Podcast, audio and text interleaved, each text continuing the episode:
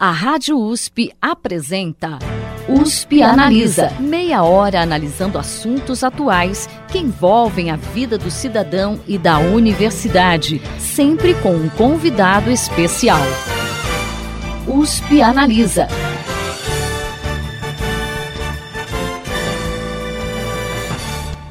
Uma área total de quase 6 milhões de metros quadrados, uma população de mais de 14 mil pessoas e 9 mil veículos circulando diariamente, o campus da USP em Ribeirão Preto pode ser comparado a um pequeno município. Mas quais os desafios de se administrar uma estrutura como essa? Para falar sobre esse tema, o USP Analisa conversa hoje com a prefeita do campus Ribeirão Preto da USP, que também é docente da Faculdade de Economia, Administração e Contabilidade de Ribeirão Preto da USP, Cláudia Souza Passador. Professora, seja bem-vinda à USP Analisa. Ah, eu que agradeço o convite. Obrigada mesmo. É uma satisfação sempre estar presente na Rádio USP e nas atividades ligadas ao Instituto de Estudos Avançados, né, que é uma parceria muito interessante para nós aqui no campus de Ribeirão Preto. Professora, só nesse ano a USP Ribeirão Preto recebeu cerca de 1.300 alunos. A gente sabe que esse é um fato que contribui para movimentar a economia da cidade, por exemplo. Além dessa, de que outras formas a presença de um campus da USP impacta a vida de uma cidade como Ribeirão Preto? Dependendo da vocação desse campus, ele inclusive estabelece algumas diretrizes é, de desenvolvimento para o município.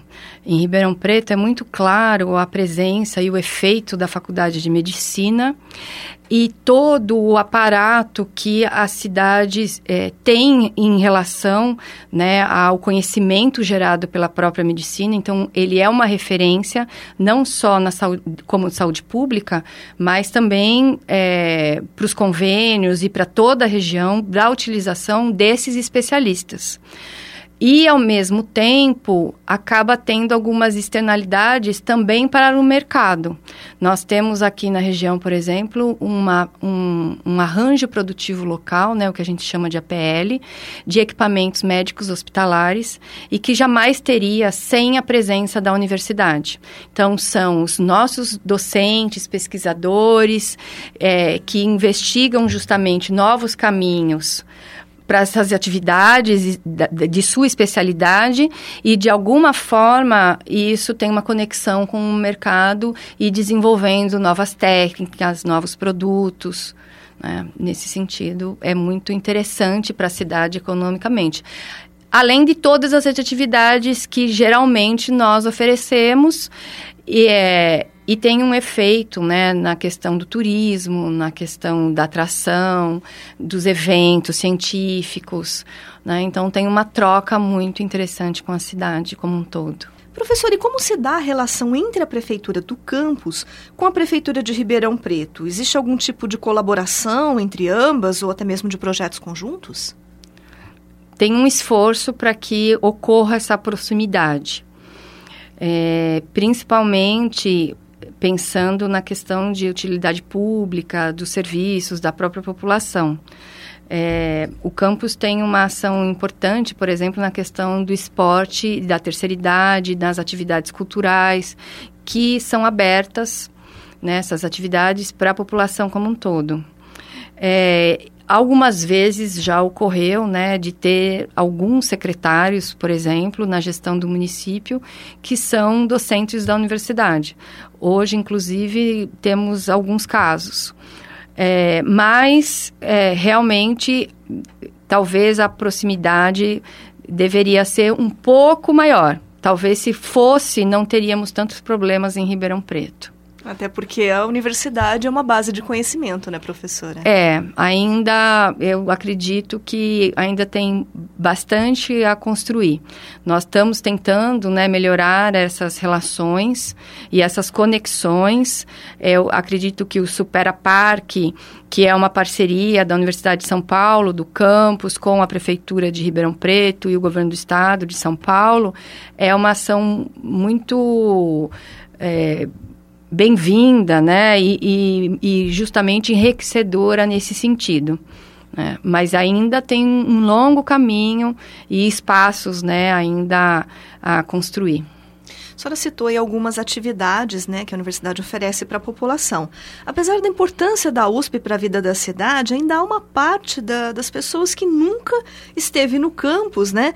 E até mesmo a gente sabe de estudantes que jamais imaginam que estudar na USP é algo que pode ser feito né, de graça, né? não, não tem uma mensalidade. É, que outras ações o campus tem desenvolvido para aproximar a universidade da população de Ribeirão Preto? É, nós temos um projeto é, hoje dentro da prefeitura do campus que a gente chama de Smart Campus, fazendo uma metáfora com a ideia de Smart City, que pensa a cidade de uma forma mais aberta, transparente, envolvendo tecnologias e tentando justamente criar esses espaços de multidisciplinaridade é, e tentando também fazer essa conexão com as características é, da própria população.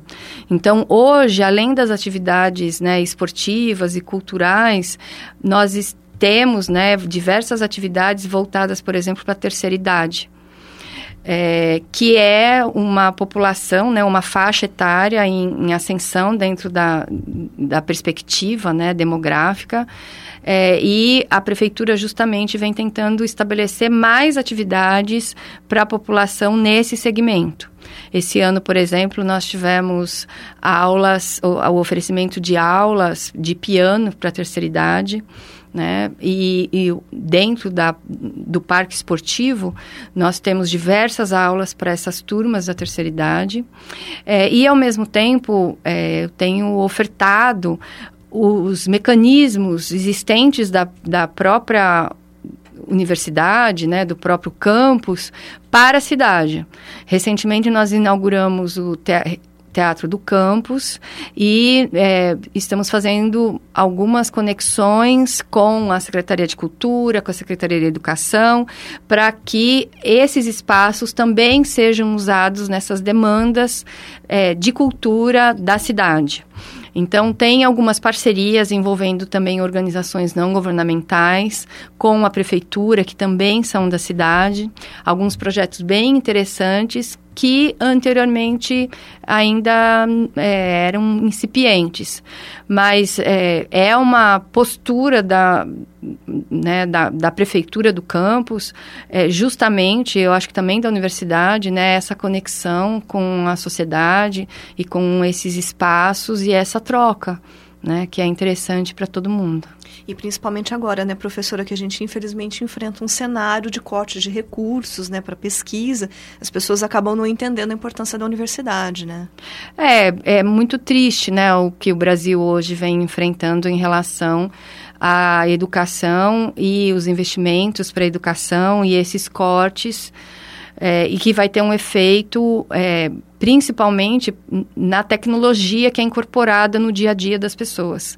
Então, quando a gente pensa numa universidade pública e nas atividades de fomento, nos órgãos de fomento e tudo que envolve uma pesquisa, a pessoa ela não pensa em toda a tecnologia que essa pesquisa gera e que depois vai virar um produto que ela mesma vai consumir.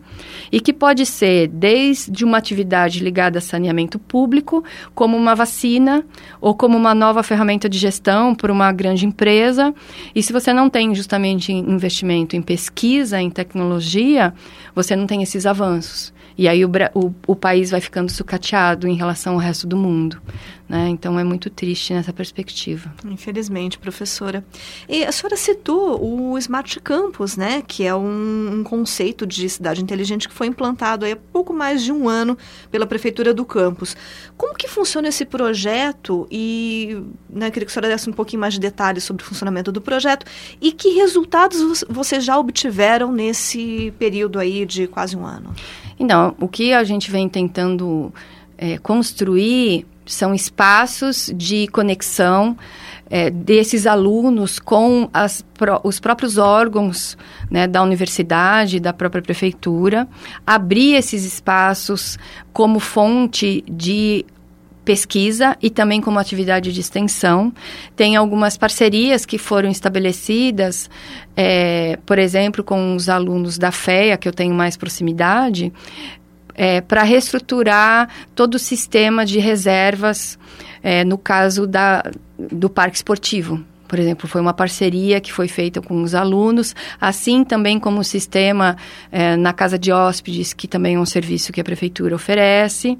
É, e, ao mesmo tempo, a gente vem tentando priorizar, ou vem tentando né, ter uma prioridade nessa ação, nesse, nesses espaços de convivência para esses alunos. Tanto que a gente passa por uma reforma na Biblioteca Central que é para criar um espaço de junção ou de vivência entre cursos diferentes, com esse perfil desse aluno que é mais ligado à tecnologia, né, que é mais antenado nesse universo que nem sempre está presente na universidade.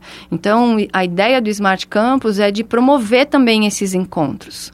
Né? Nós estamos, por exemplo, construindo também uma praça em, próxima à moradia estudantil, que é um espaço de convivência ao ar livre, que é preciso alunos que moram no campus se encontrarem cada vez mais, né? E justamente dessas atividades e dessa multidisciplinariedade com a incorporação da tecnologia, é, talvez a gente tenha a construção né, de novas pesquisas, de, de novos arranjos, e é isso um pouco que o projeto tenta incentivar. Claro que sempre alinhado com a questão da tecnologia. Então, teve bastante investimento, é, também com muita com muito apoio da Superintendência de Segurança, de Tecnologia.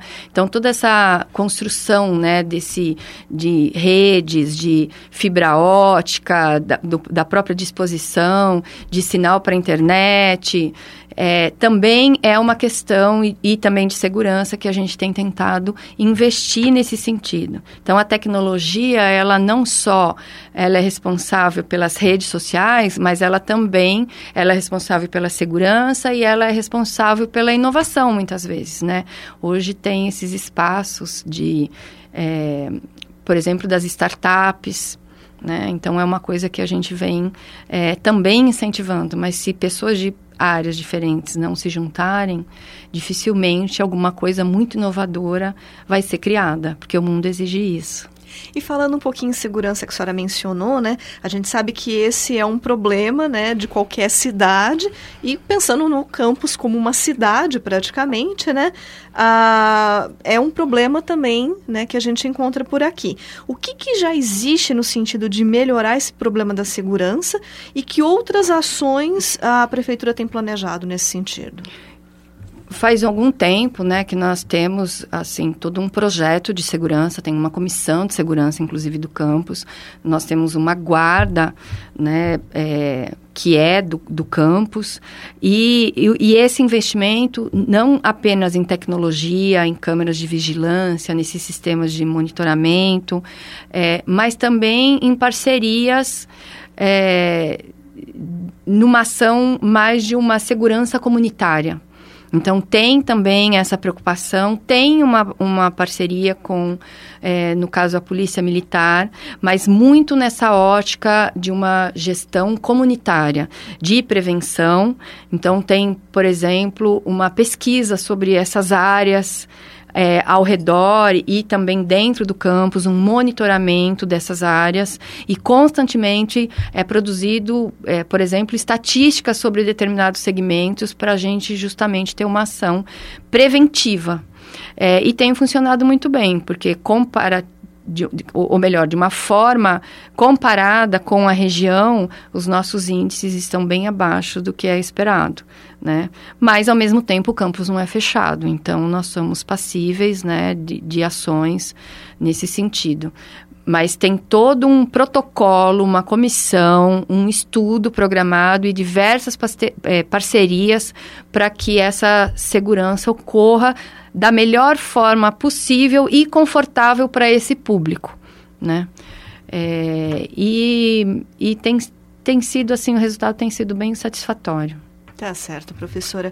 A senhora citou a questão dos espaços de convivência, né? E uma demanda bastante uh, uh, solicitada pelos alunos aqui do campus de Ribeirão Preto, quando a gente conversa com eles, é a criação de salas de estudo que funcionem uh, em horários inversos, né, às aulas.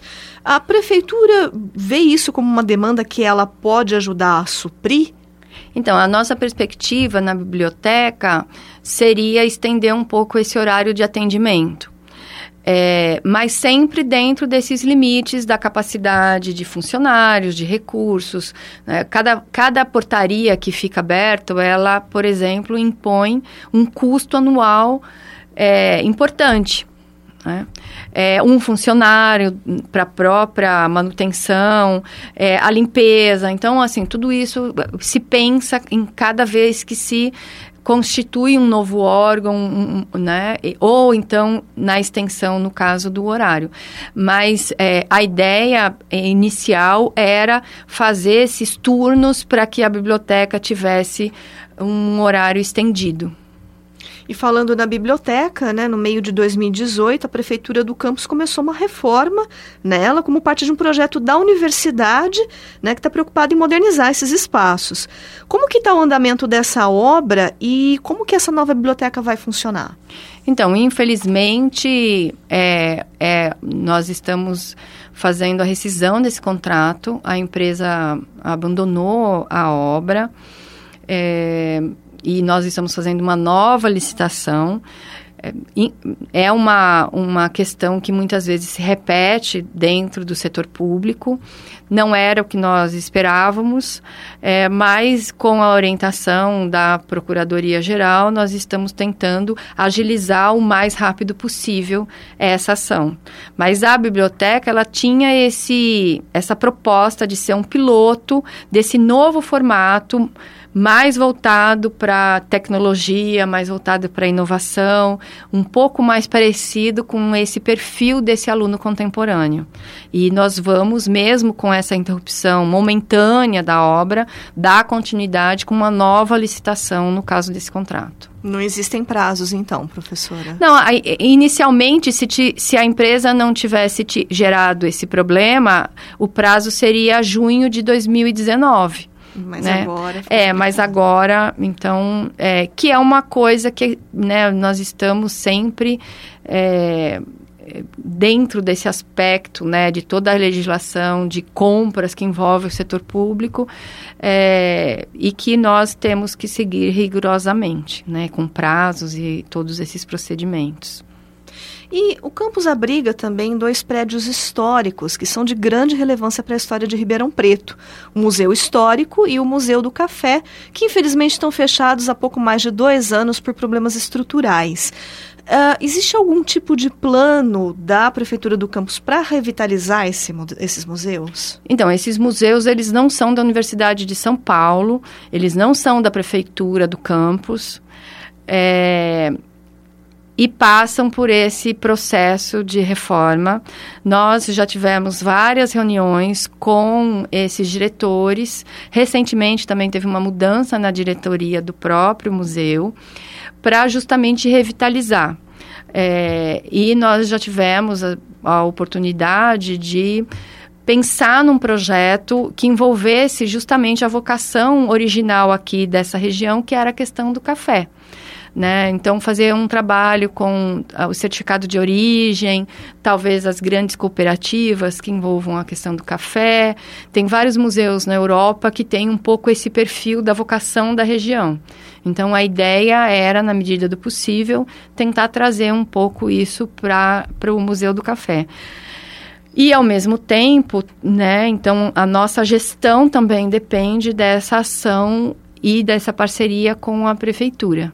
A né? Prefeitura Municipal de Ribeirão Preto. De é Ribeirão Preto, é, que é responsável, né? Então, é, eu sempre falo, né? Eu precisava pôr uma placa bem grande falando assim, isso não é da Prefeitura do Campus, não é da USP. É importante a gente esclarecer o pessoal. É, tá na né? verdade, a, a, a, o questionamento é muito bem-vindo, porque as pessoas não entendem muito, né? A gente tem tentado, é, na medida do possível e de orçamento, manter o campus preservado o um, um máximo, não só em relação às áreas verdes, mas nesses prédios históricos, no resgate, é, e manutenção dos equipamentos existentes. Esse ano tem a perspectiva e já de uma licitação realizada né, para toda a reforma do parque esportivo, uma grande reforma.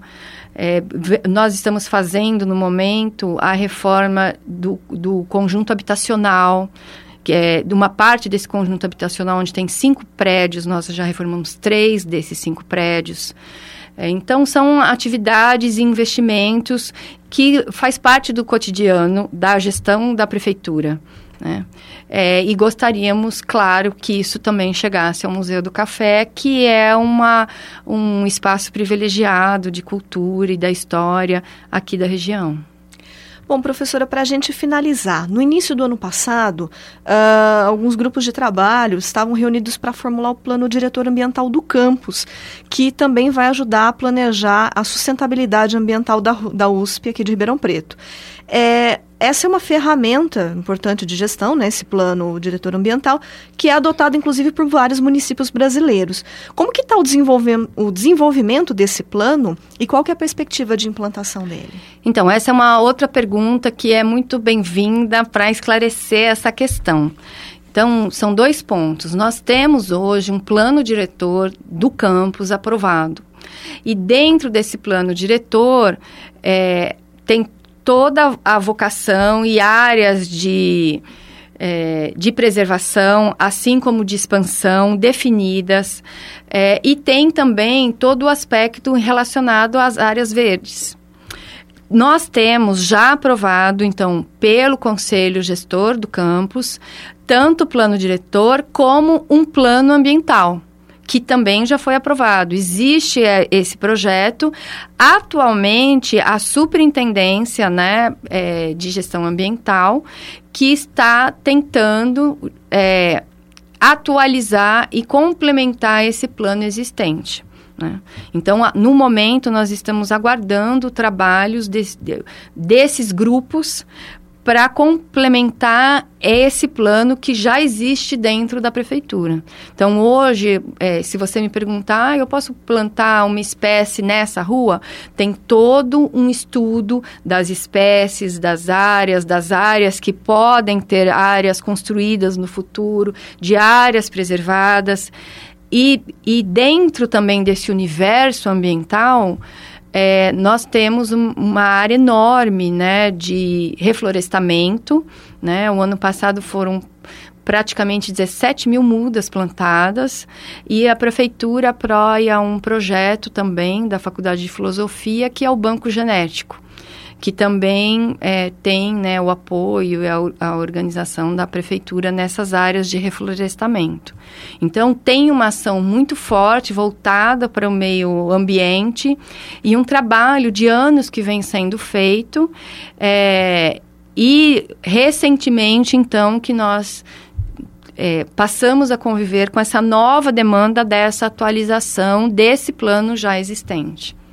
Tá certo, professora. Bom, infelizmente o nosso tempo terminou. Eu gostaria de agradecer, então, a presença hoje nos nossos estúdios da prefeita do campus de Ribeirão Preto, professora Cláudia Souza Passador, que também é docente da Faculdade de Economia, Administração e Contabilidade de Ribeirão Preto da USP. Professora, muito obrigada pela sua presença hoje no programa.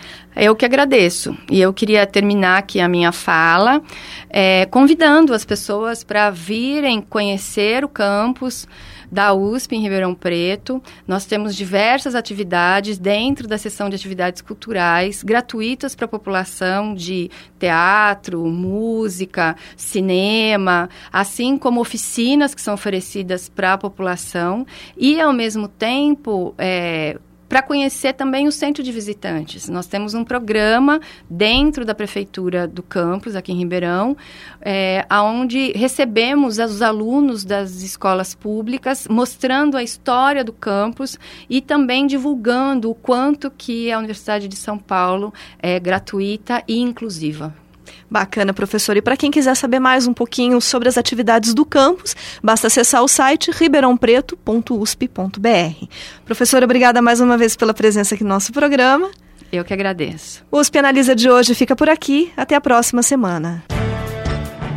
Você ouviu USP Analisa, um programa da Rádio USP Ribeirão em parceria com o IEA, Instituto de Estudos Avançados Polo Ribeirão Preto. Produção do Serviço de Comunicação Social da USP e do IEA. Coordenação Rosimeire Talamone. Apresentação Thaís Cardoso.